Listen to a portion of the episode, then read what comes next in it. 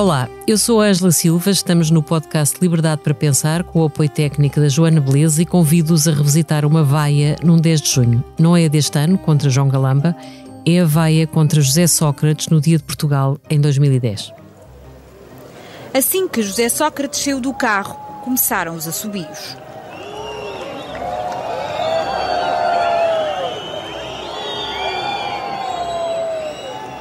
Todos os 10 de junho e é sempre a mesma coisa. Há sempre gente que aproveita para manifestar as suas antipatias. Eu já não ligo a isso, porque quem está no exercício destas funções tem que ter uma carapaça relativamente a isso. É claro que eu preferiria que não o manifestassem no dia de unidade, como é o dia de Portugal, mas estou muito habituado a isso e isso já não me afeta pessoalmente. José Sócrates resistiu até poder, mas chegou a meio do ano à beira do fim. As mentiras de Sócrates sobre a compra da TVI, estou a citar um título de uma das primeiras manchetes do Expresso deste ano, apenas engrossaram as suspeitas de uma rede tentacular de poder montada pelo ex-primeiro-ministro socialista. O golpe fatal foi a falência do país, que Pedro Passos Coelho, neste ano eleito líder do PST, haveria de capitalizar para no ano seguinte chegar ao poder. Para falar do fim do socratismo e da entrada em cena do pacismo, convidei Luís Amado, ex-ministro dos Negócios Estrangeiros José Sócrates, que acompanhou de perto, mas também com a lente europeia, a crise que nos deixou nas mãos dos credores internacionais. Obrigada, Luís Amado. Obrigado. E também convidámos o Miguel Morgado, ex-deputado do PSD, que no Congresso que em 2010 elegeu Passos Coelho, esteve a apoiar Paulo Rangel, mas que rapidamente foi trabalhar com o futuro Primeiro-Ministro, de quem se tornou um fã incondicional. Obrigada, Miguel. Obrigado. Liberdade para pensar. Conta com o patrocínio da Hyundai. A nossa inspiração é abraçar a mudança. Porque o que move a Hyundai hoje é garantir um mundo melhor às gerações de amanhã. Este é só o início de uma viagem que já está a inspirar o mundo. Hyundai. Mudamos o futuro. Folhear o Expresso 2010 é somar notícias de um país em crise. Basta ler algumas. Por todo o lado abrem lojas de venda de ouro usado, escolas abrem ao fim de semana para matar a fome aos alunos, 40% dos que pedem ajuda são novos pobres e 52% não conseguem que a comida chegue ao fim do mês. Isto foi há 13 anos, podia ser hoje, mas na altura era pior. O PS tinha acreditado que havia vida para além do déficit e, confrontado com uma crise orçamental grave e com os credores já à perna, Sócrates e Teixeira dos Santos só tiveram uma saída: render-se à austeridade. Este é, portanto, um programa de estabilidade e crescimento centrado na diminuição da despesa do Estado, como é nossa obrigação fazer. E em todas as áreas da despesa. Nas despesas com pessoal, desde logo, mantemos a política que vimos seguindo ao longo destes últimos quatro anos, de contenção e moderação salarial. Tomamos a decisão de lentamente baixar o nível do investimento público para níveis que tínhamos antes da crise de 2008. Uma forma de nos aproximarmos de outras posições políticas que possam permitir um apoio político a este programa de estabilidade e crescimento que é absolutamente necessário para a sua apresentação internacional. Luís Amado, o senhor estava sentado à mesa do Conselho de Ministros José Sócrates e também participou em muitos conselhos europeus. Quando é que percebeu que o país caminhava mesmo para uma falência uh, que já não era contornável? Não, quando se percebeu que a, que a confiança uh, no país, sobretudo depois da crise grega se ter agravado, que a confiança no país, na capacidade do país, nas, em, nas circunstâncias políticas de então, uh, que dificilmente era sustentável e, sobretudo, quando os investidores internacionais começaram a castigar a dívida portuguesa em função justamente dessa leitura de desconfiança. Em Portanto, isso era mais perceptível lá fora do que cá dentro, nas reuniões do governo, como é que a coisa se processava? Era perceptível em função dos dados que eu tive a possibilidade de interpretar relativamente ao que se passava no contexto europeu. Uh, percebendo o que se tinha passado na Alemanha, eu tive a oportunidade, num livro que publiquei a seguir, explicar justamente a narrativa que fui fazendo eu próprio da evolução dessa crise. E eu, eu costumava ficar sentado ao lado do Steinmeier, que era o ministro dos Negócios Estrangeiros da Alemanha, uh, uhum. lado a lado, e conversávamos bastante. E quando o governo alemão decidiu uh, uh, introduzir uma alteração à Constituição em junho de 2009. Introduzir uma alteração à Constituição alemã impondo uma norma travão na Constituição ao déficit e à dívida da Alemanha, ou seja, retirando do mercado eleitoral político. E a Alemanha estava em campanha eleitoral, tal e qual como Portugal, as eleições realizaram-se, aliás, no mesmo uhum. dia. E quando a Alemanha decide, através do Ministro das Finanças, que era do SPD, numa grande coligação com a CDU e com a CSU, fazer uma revisão à Constituição, em que pura e simplesmente diz isto, a questão da dívida e do déficit são demasiado sérias uhum. para ficarem nas mãos do mercado eleitoral político uhum. de turno. E é o significado mais profundo dessa reforma. E isso alertou-me. E não percebeu, tive nenhuma que ia dúvida. Doer a todos. Não uhum. tive nenhuma dúvida. Lembro-me de ter perguntado ao Steinmeier e ele ficou surpreendido e me ter dito que, Luís, nós estamos muito preocupados com a dívida da Alemanha e com a dívida da Europa alguma coisa temos que uhum. fazer. A partir daí, a minha leitura foi, mais cedo ou mais tarde, nós vamos ter que fazer o mesmo. Quanto mais cedo o fizermos, melhor. E a partir do momento em que a Grécia caiu, Portugal ficou exposto. A Irlanda tinha os problemas que tinha, a uhum. Grécia uhum. já tinha dois ou três eh, programas de estabilidade e crescimento apresentados. Portugal estava exposto uh, a uma séria uh, crítica uh, e observação dos credores internacionais, e a partir desse momento era óbvio que o governo tinha que agir. Tínhamos um governo minoritário. E tínhamos... Mas sente que o Primeiro-Ministro foi tão resistente, mesmo à mesa do Conselho de Ministros, quando passou para o país, que evitou enfrentar essa realidade até poder? Eu acho que não houve uma percepção, uh, não apenas uh, no lado do governo, eu acho que mesmo do lado da oposição e das outras instituições do Estado, houve uma percepção lenta uhum. da dinâmica de transformação geopolítica que a zona euro ia sofrer por força do poder alemão. O que estava uhum. em causa era, de facto, a continuidade do euro e era o poder da Alemanha no euro. Uhum.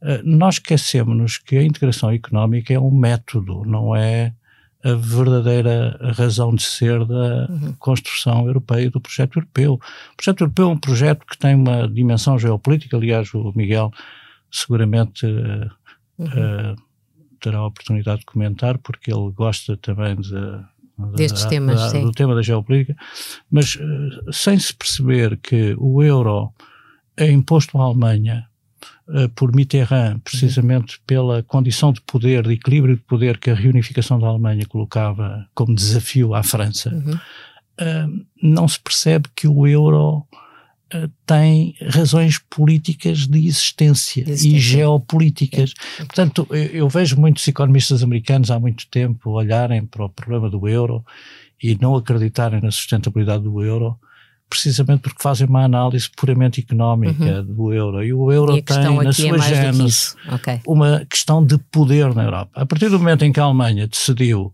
que de facto para sustentar, eh, para dar sustentabilidade ao euro era preciso impor norma de austeridade eh, na uhum. política orçamental e na política fiscal da zona euro, não tive dúvidas de que isso que é que chegava a Portugal. Muito bem. Miguel, se, o Miguel estava no PSD, a líder do PSD na altura era Manuela Ferreira Leite, que foi uma líder que alertou Uh, para os riscos que para ela eram evidentes. Aliás, criticou muito as grandes obras públicas que José Sócrates continuava a, a querer fazer, pelo menos no ano anterior. Falava-se muito do TGV, ela achou que tudo isso era uma loucura. Miguel sente que, apesar de tudo, também a oposição chegou tarde à percepção do que vinha aí?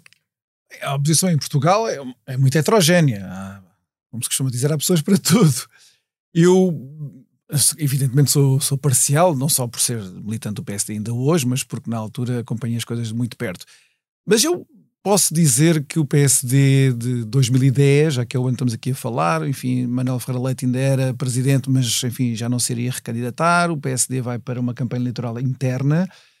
Uh, com três, bem, quatro candidatos, enfim, para uhum. não depreciar ninguém, mas três candidatos mais fortes. E, e Pedro Passos Coelho só se torna presidente do PSD no final de abril e a primeira decisão que ele tem de tomar é apoiar o governo socialista uhum. que tinha acabado de ganhar as eleições. Mas, ó Miguel, e, antes e, e apoiou, não, não, mas, antes de irmos a Pedro Passos Coelho, deixe-me ainda perguntar-lhe uma coisa. Isto, só queria dizer isto, Sim. é que nos dias que correm, como no turbilhão dos acontecimentos, ninguém se recorda de nada, uhum. é preciso nos lembrarmos que o principal partido da oposição perante um governo que não tinha maioria no Parlamento E quem a extrema-esquerda queria derrubar, o Partido Comunista e Bloco de Esquerda, tinha todo o interesse depois de uma campanha eleitoral duríssima em 2009 uhum. uh, em querer derrubar também aquele governo. E não o fez. Uhum. E não o fez. Portanto, isso também deveria suscitar as consciências mais tenras de agora, que analisam a situação política de agora, para as eleições que vamos ter no futuro, para os deveres que os principais partidos da oposição, que pode ser o Partido Socialista ou o PSD, terão no futuro. É que em 2010 foi assim e as pessoas já não se lembram.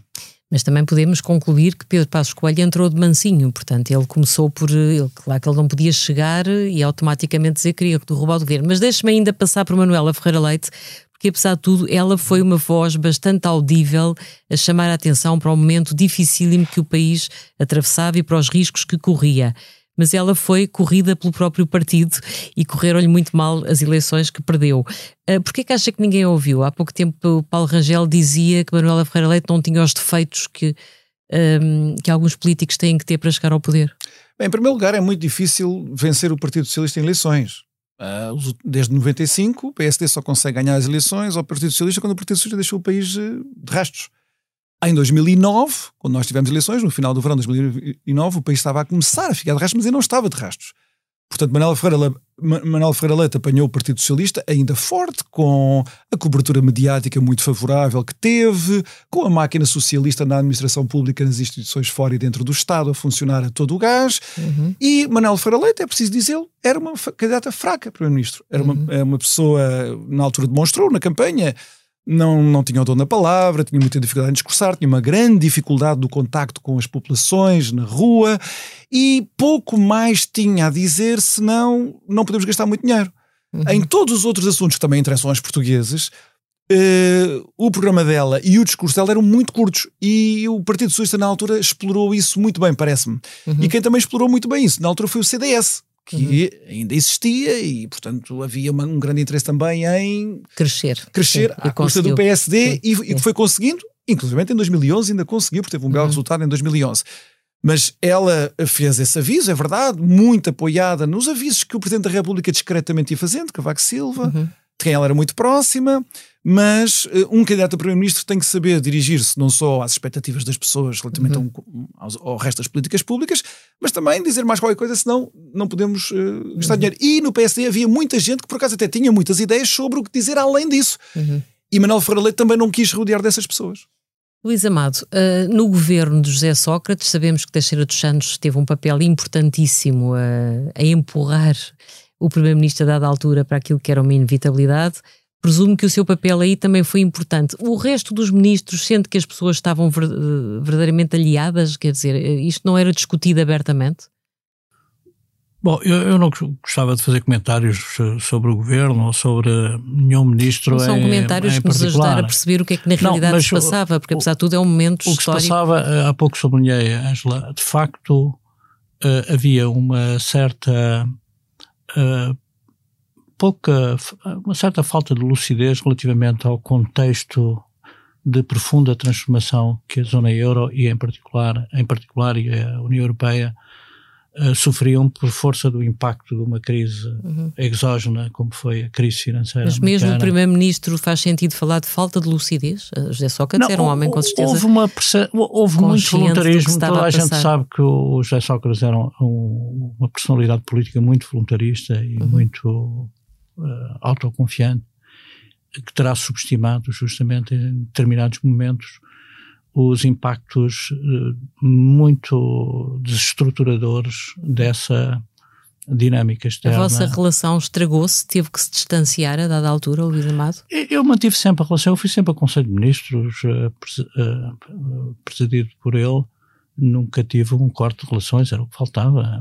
Nós tivemos muita divergência, estive bastante isolado em determinados momentos no Conselho, sobretudo relativamente a este tema, como é uhum. é público, aliás, uhum. isso, isso veio a público, mas, eh, mas nunca, nunca deixei de, de corresponder eh, às relações pessoais eh, que são fundamentais numa uhum. relação política. Agora, eh, eu tinha a noção de que o país, como disse aliás uma vez à entrada para um Conselho de Ministros eh, na União Europeia, o país estava a jogar aos dados com a sorte dos portugueses. Uhum. Nós estávamos a jogar aos dados com a sorte dos portugueses porque era perceptível que no contexto em que vivíamos um, a população portuguesa iria sofrer as consequências uhum. de más opções uh, políticas e de uhum. e indecisão do ponto de vista político. E essa percepção levou-me a entrar numa fronteira de uhum. uh, colisão, de confronto,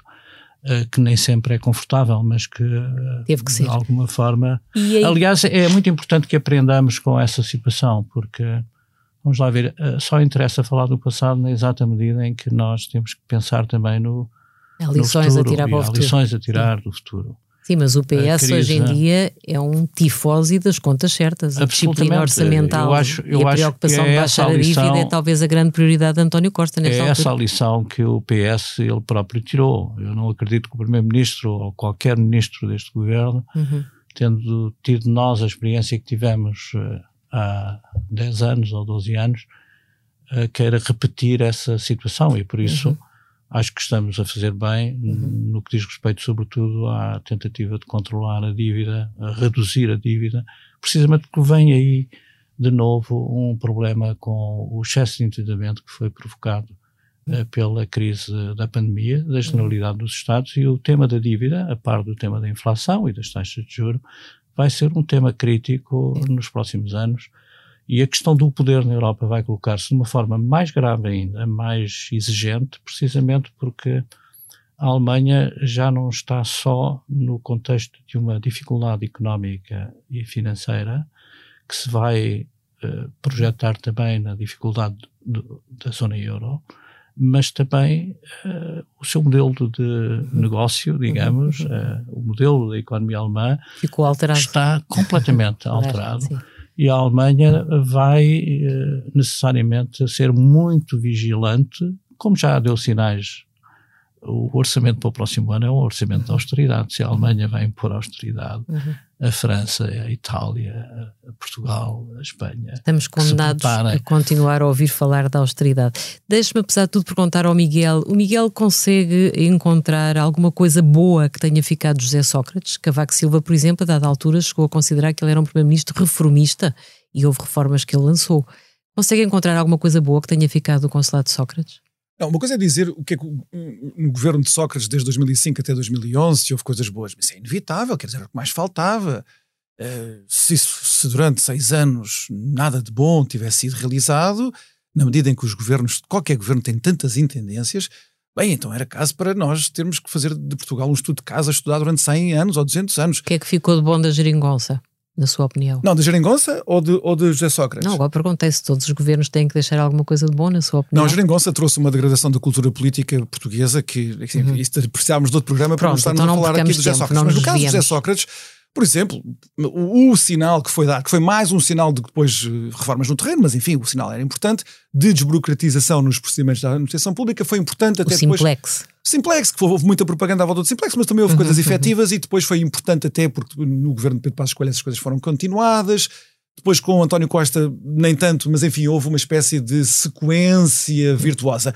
Mas. As energias renováveis é inquestionável. As energias renováveis é, um, é, uma grande discussão, porque nestas coisas todas, e voltamos a falar do hidrogênio, essas coisas todas, nas novas tecnologias cheias de energia, seja de outra coisa qualquer, nem sempre é boa ideia, sobretudo num país como Portugal, por razões geopolíticas, ser o primeiro a lançarmos em aventuras deste tipo. Uhum. Portugal e a economia portuguesa pagaram muito os brilharetes que o governo Sócrates fez a, a, a, na, na, nas energias renováveis. E quando sim. nós chegamos à, à Troika e tínhamos uma base exportadora arrasada, uhum. em grande medida foi também por isso. Tínhamos uma energia cara, de tributação muito elevada. Portanto, essas coisas todas, enfim, isso tem tudo de ser visto com um grãozinho de sal. Agora, na figura de José Sócrates, nós temos de concluir, quer dizer, pode ser para, pessoa, para algumas pessoas pode ser mais cruel, menos cruel, pouco me importa. José Sócrates foi provavelmente o pior primeiro-ministro que Portugal teve na sua história democrática, não só porque lançou o país numa bancarrota por ter jogado aos dados, como diz aqui o Luís Amato, com a população portuguesa, coisa que nenhum primeiro-ministro tem direito de fazer, como foi um criminoso. Quer dizer, nós juntamos as duas coisas, o que é que fica? Fica o uhum. pior primeiro-ministro da, da, história da, da democracia portuguesa. Sobre isso não há volta a dar. Quanto ao outro problema que o Luís Amato estava a focar, do Partido Socialista, agora abstraindo José Sócrates, porque é que havia esta conjugação entre abraçar a austeridade por um lado e por outro voluntarismos. Porquê é que havia esta, esta contradição? Essa contradição veio até António Costa ser primeiro-ministro. Uhum. António Costa torna-se Primeiro-Ministro ainda com essa contradição. Qual era a contradição? Era esta. O PS nunca quer largar o poder, portanto, o poder tem valor por si mesmo, e José Sócrates não queria sair do Isso poder. é normal de qualquer normal, poder. normal, Isso normal. Mas a de não, sei, contradição- não sei que Não, seja, não, mas a contradição vem, mas a contradição vem do outro lado, que é esta. Nós não estamos dispostos a aceitar as condições para o exercício do poder. Que naquele caso, 2010, 2011, 2012, 2013, 2014, 2015, Eram era duras. executar um programa Ok. de assistência suscitado pelo próprio PS. Porquê? Porque o Partido Socialista eh, chegou à conclusão que os partidos socialistas europeus não conseguem sobreviver, sobreviver se tiverem de executar planos de austeridade. Portanto, olharam para o caso do PASOK na Grécia, olharam para o caso até do Partido Socialista Francês. Todos esses partidos que tiveram que pôr as mãos na massa por, por programas de austeridade desapareceram.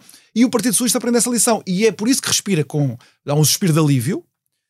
Quando a calha perder, não queriam ter perdido, mas calham perder em, em junho de 2011, e depois aproveitam uma grande oportunidade para limpar as mãos e dizer afinal não é nada connosco. Quando António Costa, é preciso não esquecer, quando António Costa vai para, vai para, para a campanha eleitoral em 2015, Sim, ele está a aclamar o Siriza, que o Siriza era a resposta política. já lá vamos, já lá vamos. Ó Luís Amado, deixa-me. Eu tenho que, de- eu tenho que comentar, distanciando-me desta crítica do Miguel. O Miguel é deputado, Já não sou. já, não, é, mas tem responsabilidades ainda Sim. do ponto de vista da política partidária. Eu estou completamente aliado à política partidária e não subscrevo de forma alguma ah, o juízo tão negativo que ele faz, quer da figura do Primeiro-Ministro, quer dos governos do PS e da sua ação. E a prova disso, que a ação não foi totalmente ah, negativa, é que o PS continua a ser um partido de referência na democracia portuguesa, tem o apoio eleitoral que tem, está em Ao condições contrário do que até de aconteceu a muitos eventualmente partidos ganhar, socialistas europeus. ah, está até em condições de Mas ganhar. porquê?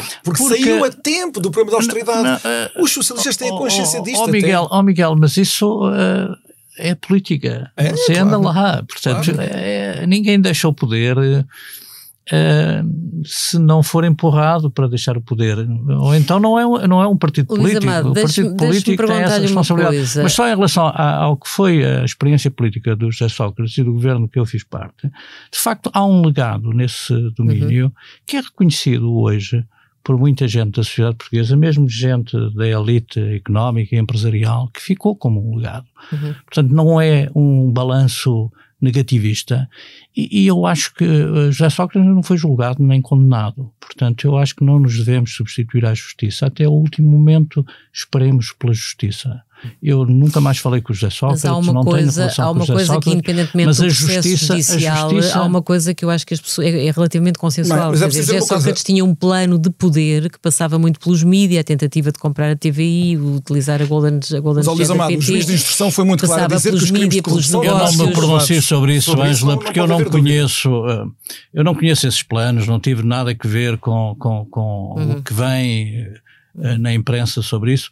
Portanto, eu, eu não comento isso. Isso para Muito mim bem, não então existe. peço-lhe que comente outra coisa. José Sócrates argumentou que os planos de estabilidade e crescimento, os famosos PEC, que ele conseguiu, aliás, que o PST viabilizasse três, julgo eu, e depois acusou o PST de ao chumbar o quarto, coisa que já aconteceu com Pedro Passos Coelho, já lá vamos, que se não tivesse sido esse chumbo, provavelmente isso tinha evitado o resgate. Isso é verdade? Ou acha que era inevitável o resgate, mesmo que Não, o último é PEC tivesse sido aprovado? Não é verdade, nem deixa de ser, porque não é eh, comprovável eh, Uhum. pelos factos. Não podemos demonstrar isso. Agora, se me pergunta, acha que eh, a reprovação do PEC 4 teve efeito na aceleração do processo de degradação da confiança na economia e no governo português? Claro que teve. Agora, era evitável eh, com o PEC 4 a crise? Eu, eu tenho dificuldade em admitir que era evitável. Porquê? Porque o problema estava na gênese da confiança no governo. Um governo minoritário, num período de grande recessão eh, económica mundial, de crise eh, financeira global, eh, com uma crise na dívida soberana na zona euro, um governo minoritário não podia, não tinha condições para poder fazer face à, crise de desconfiança que os credores internacionais colocavam na sustentabilidade da dívida portuguesa. Isso para mim era evidente. Portanto, nesse contexto, é óbvio que era muito difícil, uh, sem um novo arranjo político, sem uma nova fórmula política do governo, garantir a estabilidade necessária para que a confiança voltasse aos mercados sobre a situação portuguesa. Isso para mim foi evidente. Evidente, muito bem. E em março de 2010 é quando aparece Pedro Passos Coelho, um político de 45 anos, que o país conhecia sobretudo por ter liderado a JST, uh, por ter sido casado com uma cantora das doces e por ter perdido a liderança do PST para Manuela Ferreira Leite em 2008, ele chega finalmente ao leme do partido num congresso disputado a quatro, como Miguel lembrava há pouco, e onde levou uma proposta de revisão programática de cariz liberal. O livro Mudar, lançado meses antes, pronunciava rupturas, mas Passos Coelho começou por entrar de mansinho.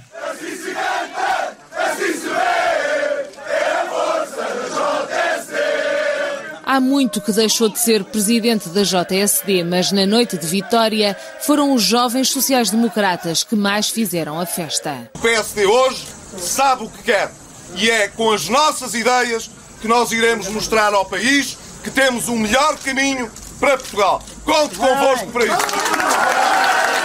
Contarão o Partido Socialista e o Governo com um PSD determinado, apostado em não abrir crises políticas de que o país não precisa, mas um partido também que não andará com certeza, como tenho dito várias vezes, com o governo ao colo e que não votará nem suportará aquilo com que não concorda.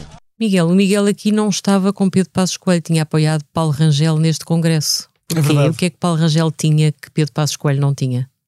Uh, eu conhecia o Paulo Rangel, era tão simples quanto isso, e não conhecia o Pedro Passos Coelho. E uh, em janeiro, talvez, de 2010, janeiro, ali no início de janeiro, o Paulo Rangel, uh, enfim, reuniu-se comigo e com mais três ou quatro pessoas, uh, mas ainda a pensar que talvez devíamos fazer uma espécie de manifesto, porque o país estava numa crise tão grande e o PSD também precisava de uma grande renovação depois de, uh, da presidência de Manuel Ferreira Leite.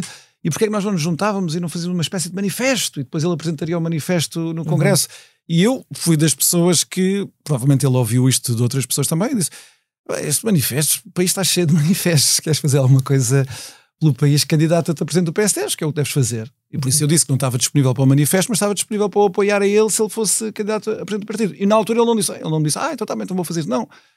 Ficou a pensar naquilo e falou com muita gente. Ele não foi atrás da minha opinião. Mal conhecia até. Pedro Passos vamos... Coelho ganha o partido e muito rapidamente chama as pessoas de Paulo Rangel. Eu, chamou, quer dizer, toda a gente que estava de boa vontade e de boa fé para ajudar o, o PSD e o país através do PSD, uhum. que havia muitos uh, patriotas, alguns amigos meus que eram mesmo patriotas, não eram passistas, nem eram muito laranjinhas, mas percebiam que com José Sócrates não ia dar uh, e que, portanto, havia outro rumo que tinha que ser através do líder da oposição. E o, e o Pedro Passos, que na altura fez um grande esforço por uh, chamar toda a gente, chamou desde logo os candidatos derrotados nessa campanha eleitoral interna, o Paulo uhum. Rangel e o, e o Aguiar Branco, que depois seria ministro da Defesa dele no governo. E o Miguel depois também iria no ano seguinte trabalhar com Pedro Passos Coelho no governo. Eh, por acaso foi logo a seguir, uhum. foi logo no mês seguinte, não foi no ano seguinte, eh, porque eu, eu e o Pedro Passos Coelho temos um amigo comum. Ah. Uh, um grande amigo dele de muitos, muitos anos. Mais recente no meu caso, na altura, agora é interessante, já passou muito tempo. E foi esse. Eu acho que posso dizer quem é também hoje em dia, que é que se interessa, não é? O Vasco Rato. Foi o Vasco ah, Rato. Sim. E foi o Vasco que veio ter comigo semanas, semanas depois de, da tomada de posse de Pedro Passos Coelho como presidente do PSD, disse: Epá, eu acho que precisamos lá de malta como tu, eh, uhum. uh, vem lá ajudar. Ou, ou, ainda estás aí muito amargurado com a derrota do Rajal? Disse, não estava nada amargurado. Uhum. E, então vá, o Pedro Passos Coelho gosta das coisas que tu dizes e que escreves, anda lá. Uhum. E depois fiz uma série de perguntas ao Vasco e ele respondeu-me com a, a, honestidade e a sinceridade que é o timbre dele. Brutalidade para algumas pessoas até, para mim isso era necessário, não vou dizer quais eram foram as perguntas que eu fiz, uh, mas para saber no que é que eu me ia meter, se valia a pena, e eu tive toda a confiança no Vasco e, e fui atrás. E depois conhecemos, eu e Pedro Passos Coelho, uhum. portanto foi ali amor à primeira vista. Luís Amado, uh, que memória é que, é que retém dessa entrada em cena de Pedro Passos Coelho, primeiro como líder da oposição ao governo de que fazia parte?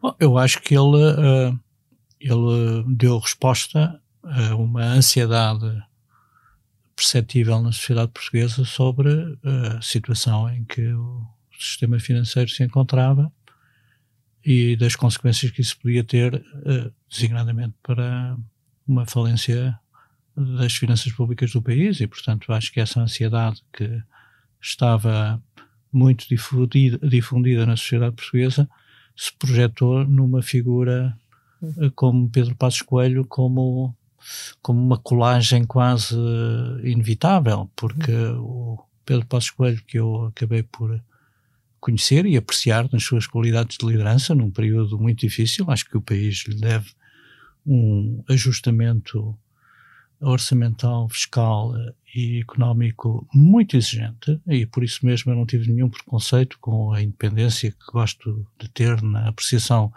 das coisas públicas, não tive Não nenhum era possível ter preconceito em- feito diferente.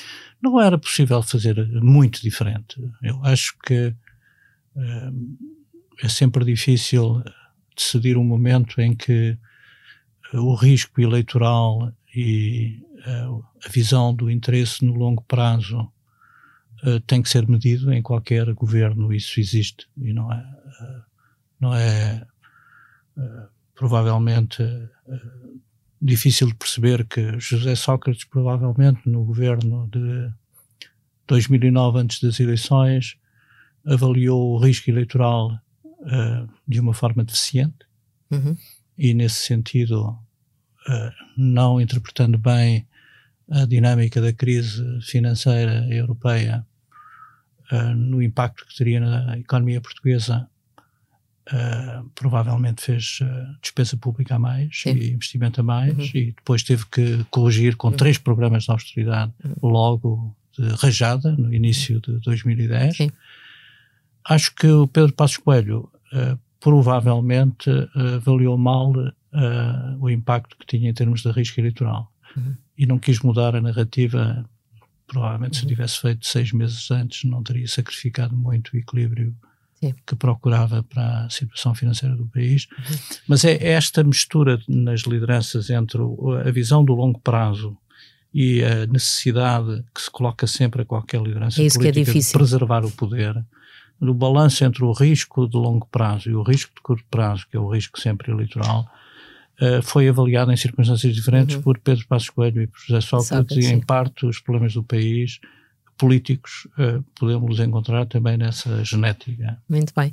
Miguel, conta-se que a decisão de chumbar o PEC 4 passou por pressões da direção do partido, que a dada altura terá dito mesmo, eh, algumas pessoas terão dito a Pedro Passos Coelho, tens que escolher ou tens Ah. eleições no país ou tens eleições no Pô, partido. Isso é mentira. E a tua liderança voltará a Isso estar, é falso. Ficará sei- em xeque. se é um mito urbano, mas é falso.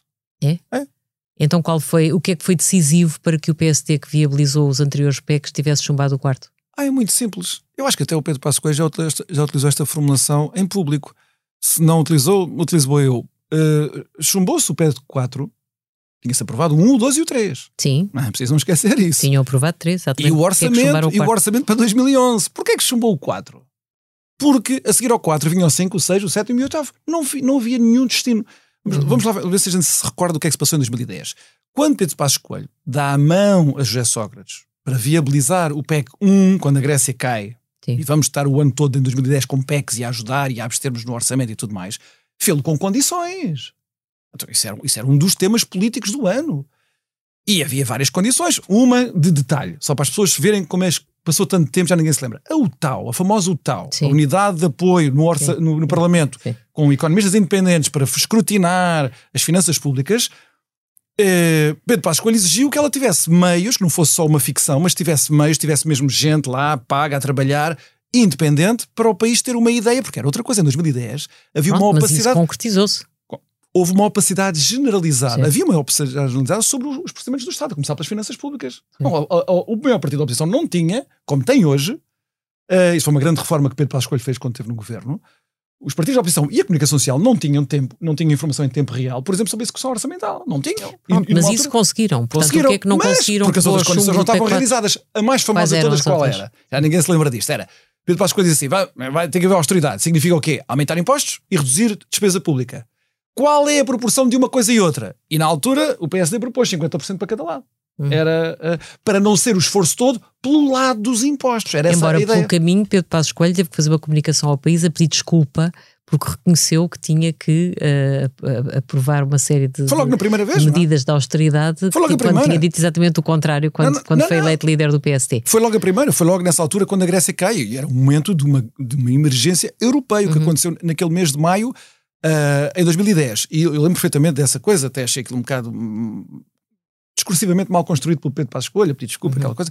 Mas pronto, uma das condições era essa, era 50% do lado da receita fiscal, 50% do Ele lado disse, da despesa. devo pessoalmente essa, e... um pedido de desculpas ao país por estar a fazer aquilo que disse que não gostaria de fazer e pois. que não achava que devesse ser feito. Pois, pois. Uhum. Não, eu lembro-me disso perfeitamente. Uhum. Agora, eh, essas condições não estavam a ser realizadas, havia uma, uma, uma, grande deficiência na transmissão de informação pelo governo uhum. e o ponto fundamental era este: os PECs não estavam a funcionar.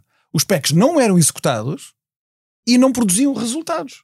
E portanto, nós íamos estar a caminhar aqui, de PEC em PEC, até ao, ao programa de assistência final. E como se vê demonstrar. Sim, mas isso foi o que aconteceu. Pronto. Podia ter sido a arrastar a situação.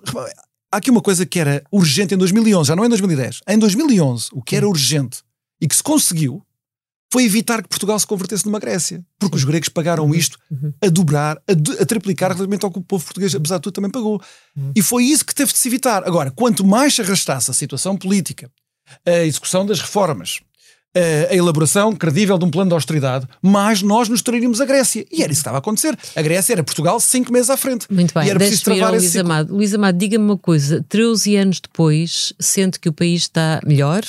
Do que estava nessa altura, isso é, é, é, inquestionável, mas sendo que do ponto de vista dos saltos que tínhamos que ter dado, das reformas que tinham, ser, que tinham que ser feitas, avançamos ou estamos na mesma? É porque é curioso estas manchetes que eu estava aqui a ler, parece que falam de pobreza, do banco alimentar, das pessoas que, uh, que, que, não, que chegam ao fim do mês e não têm dinheiro para alimentação. Quer dizer, hoje estamos a viver um bocadinho isso de novo, não é? Não, nós temos eh, uma situação de crise que tem que nos fazer eh, recordar tudo o que vivemos durante esse período. Esta crise tem uma natureza muito mais complexa do que a crise que nós vivemos em 2009, 2010, 2011. A Europa uh, tem uma crise muito mais uh, complexa. Há uma guerra na Europa. Uhum. Uh, o projeto europeu foi desenvolvido precisamente para evitar que a guerra voltasse à Europa. E, e as circunstâncias em que esta crise se abate sobre as economias nacionais com fragilidades estruturais, como é o caso da economia portuguesa, e com uhum. níveis de endividamento excessivos, é óbvio que nos vai eh, obrigar a ter um destino de austeridade aí mais à frente, mais cedo do que tarde, Sente provavelmente. que se Pedro Passos Coelho tivesse cumprido uma segunda legislatura, eh, estruturalmente o país poderia ter ficado diferente? Ficaria com certeza diferente na medida em que as políticas que teria desenvolvido seriam diferentes, depende do, do, do, uhum. do fulcro político da sua ação. Agora, é preciso saber é que... Mas sente que os quatro anos vista, da geringonça foram uma perda de tempo? Não, foram uma solução. Foram uma solução que o Primeiro-Ministro encontrou isso foram, seguramente. É sempre uma solução de poder. Uma solução de sobrevivência é, política, é mas o que lhe pergunto é se foram uma solução que permitiu ao país continuar a avançar. É, é óbvio que teria avançado de uma forma uh, muito mais consentânea com as expectativas de crescimento, de desenvolvimento, de captação de capital, de investimento, criação de emprego, uh, diferentes se não tivesse o constrangimento de dois uhum. partidos uhum. que têm uma visão ideológica muito marcada da economia em contraponto ao que é, ainda assim, a visão de um partido social-democrata e que tem até sido capaz, em certas circunstâncias, de adotar medidas mais liberais. É óbvio que isso mudaria necessariamente a forma como a economia do país e as suas finanças foram geridas nos últimos anos. Mas o poder é a condição essencial para exercer uma ação política e para desenvolver um projeto para um país. E é e compatível, falhou, aliás, é compatível só, fazer só reformas esse, e manter as contas certas? É, é, possível e é necessário. É possível e é necessário. E, e eu acho uh, que o que o Miguel disse um, eh, relativamente ao PEC 4 uh, em parte, uh, tem razão na minha leitura, precisamente porque eu acho que o problema era um problema político naquela circunstância. Sim. O país não tinha condições, com um governo minoritário, de resistir à desconfiança depois de um quadro de grande instabilidade que se tinha verificado com a uhum. crise da Grécia e a crise da Irlanda. Portugal estava na iminência de ser identificado, como foi, pelos eh, nossos uh, credores como um país sem capacidade para sustentar, para garantir a estabilidade uhum. da sua dívida pública. Portanto, nós tínhamos um problema político que tinha que ter sido resolvido. Uh, provavelmente o governo minoritário nem devia ter tomado posse. Acho que o Presidente da República devia ter exigido a formação de um governo em 2009, num ano da grande recessão económica uhum. mundial, uh, dar posse, sem sabermos as consequências que essa crise teria na Europa, na União Europeia, uhum. dar posse a um governo minoritário, do meu ponto de vista, uh, não foi uh, uma boa decisão, do meu ponto, na minha leitura. E depois, a incapacidade já por desgaste das relações pessoais, Sim. das lideranças. Era fim de um ciclo. A incapacidade de é. uh, fazer um compromisso de âmbito nacional que garantisse de alguma forma o consenso relativamente a um conjunto de políticas e medidas de austeridade que era preciso impor. Miguel, o Miguel em 2010 integrou o grupo que, que promoveu e que trabalhou para a recandidatura de Cavaco Silva a Presidente da República. Sente que Cavaco podia ter ajudado a, a encurtar este ciclo de desgaste do governo de José Sócrates? Mas a mim parece-me que Cavaco Silva foi muito cooperante desde que se tornou presidente em 2006 Perante uh, com o governo. Com o governo, pois é, por isso que eu lhe digo, acha que ele podia ter contribuído para Inventou acelerar... aqueles conceitos todos da cooperação estratégica e aquela coisa toda Sim. para dizer que um governo socialista e um presidente social-democrata tinham a obrigação de trabalhar juntos, sobretudo se o governo fosse muito reformista e muito bom, etc. Uhum. Mas depois houve realmente um colapso das relações entre o governo e o primeiro-ministro em particular e o presidente da República. Sim com, enfim, alguns desses, dessas sequelas vieram ao público, na comunicação uhum. social, mas muitas não vieram. E portanto nós tivemos, uma vez mais. Quer-nos contar algumas a que tenha assistido? Não, eu, só, eu, eu, a única coisa que eu, que eu quero dizer em geral é que o Primeiro-Ministro tomou a iniciativa de uh, fazer um cerco ao Presidente da República, um cerco do qual o Partido Socialista não desistiria até Cavaco Silva deixar de ser Presidente da República em 2016. Uhum. Passou a ser o inimigo número um Sim. do Partido Socialista, com Sócrates, depois de Sócrates, ainda com hoje, Costa. Ainda hoje é muito maltratado. Criticar o governo hoje, dizem que é antidemocrático. Ainda hoje, ainda hoje é assim, e tudo começa naquele ano de 2009. Uhum. E depois, Cavaco Silva, evidentemente, está no final do seu mandato e prepara a sua recandidatura para ser reeleito. E por isso, das, nas suas cogitações políticas, uma vez mais, com projeto de poder neste caso do, de Aníbal Cavaco Silva, estava completamente fora de casa não dar posse a um uhum. governo minoritário, minoritário do Partido Socialista, porque isso significaria uhum. eliminar as possibilidades de ser reeleito uhum. uh, em 2011. E ele tinha uh, fortes possibilidades de ser reeleito se tomasse uma medida tão drástica. Então ele, nas suas cogitações, evidentemente achava que deitaria isso por terra. E, portanto, eu acho que politicamente não, era, não teria sido viável para ele uhum. e depois isso levantaria todo o tipo de, de problemas também aos outros partidos todos. Agora, eh, essa campanha eleitoral, recordo, foi muito dura. Uhum. A campanha eleitoral presidencial, que depois acaba com a vitória à primeira volta, mas até gente de Cavaco Silva em janeiro de 2011, foi duríssima. Uhum.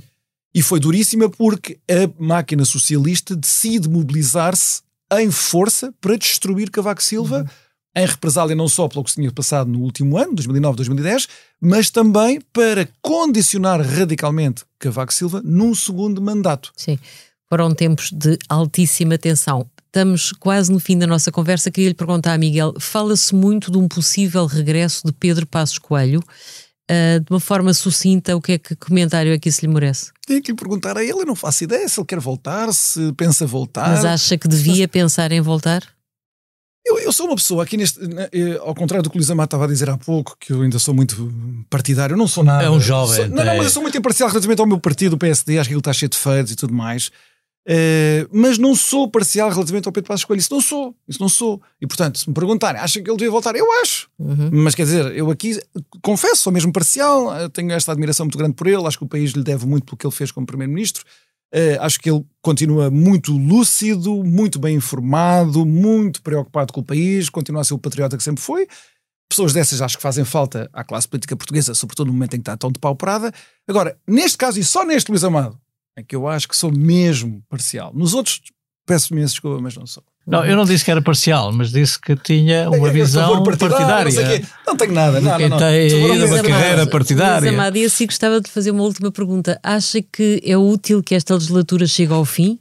Ou acha que, hum, que isso não é necessariamente condição para que o país eh, não siga um rumo até provavelmente mais produtivo e mais, eh, e mais reformista?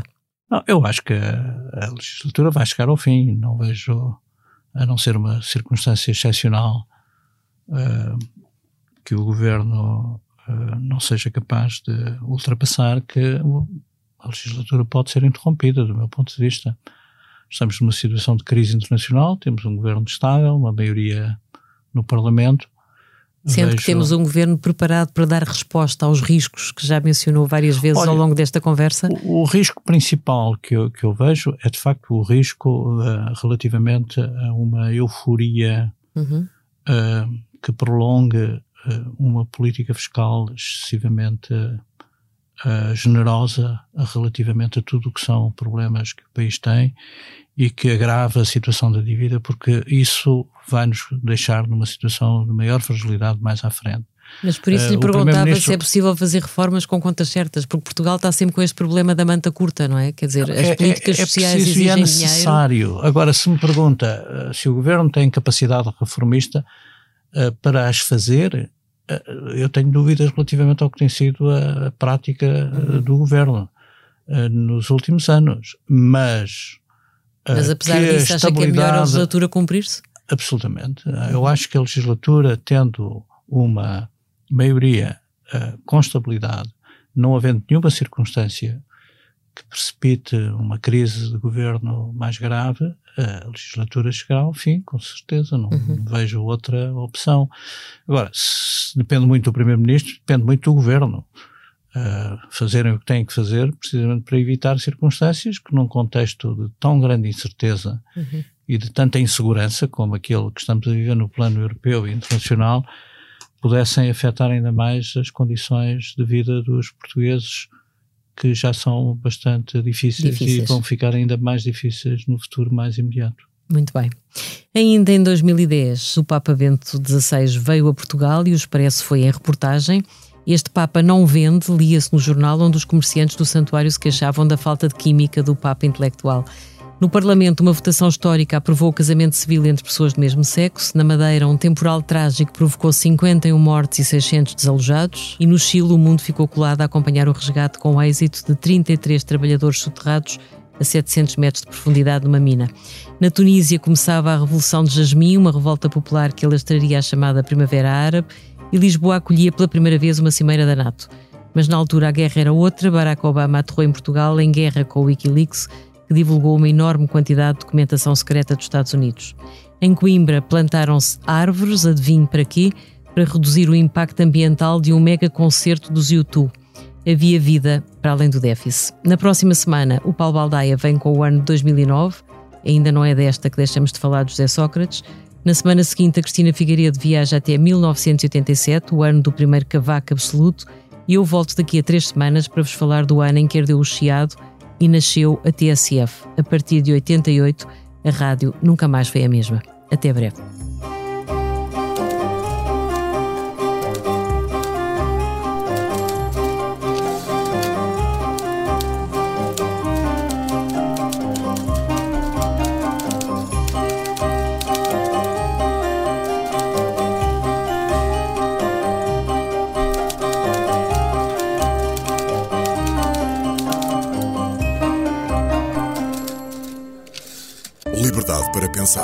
Conta com o patrocínio da Hyundai. A nossa inspiração é abraçar a mudança. Porque o que move a Hyundai hoje é garantir um mundo melhor às gerações de amanhã. Este é só o início de uma viagem que já está a inspirar o mundo. Hyundai. Mudamos o futuro.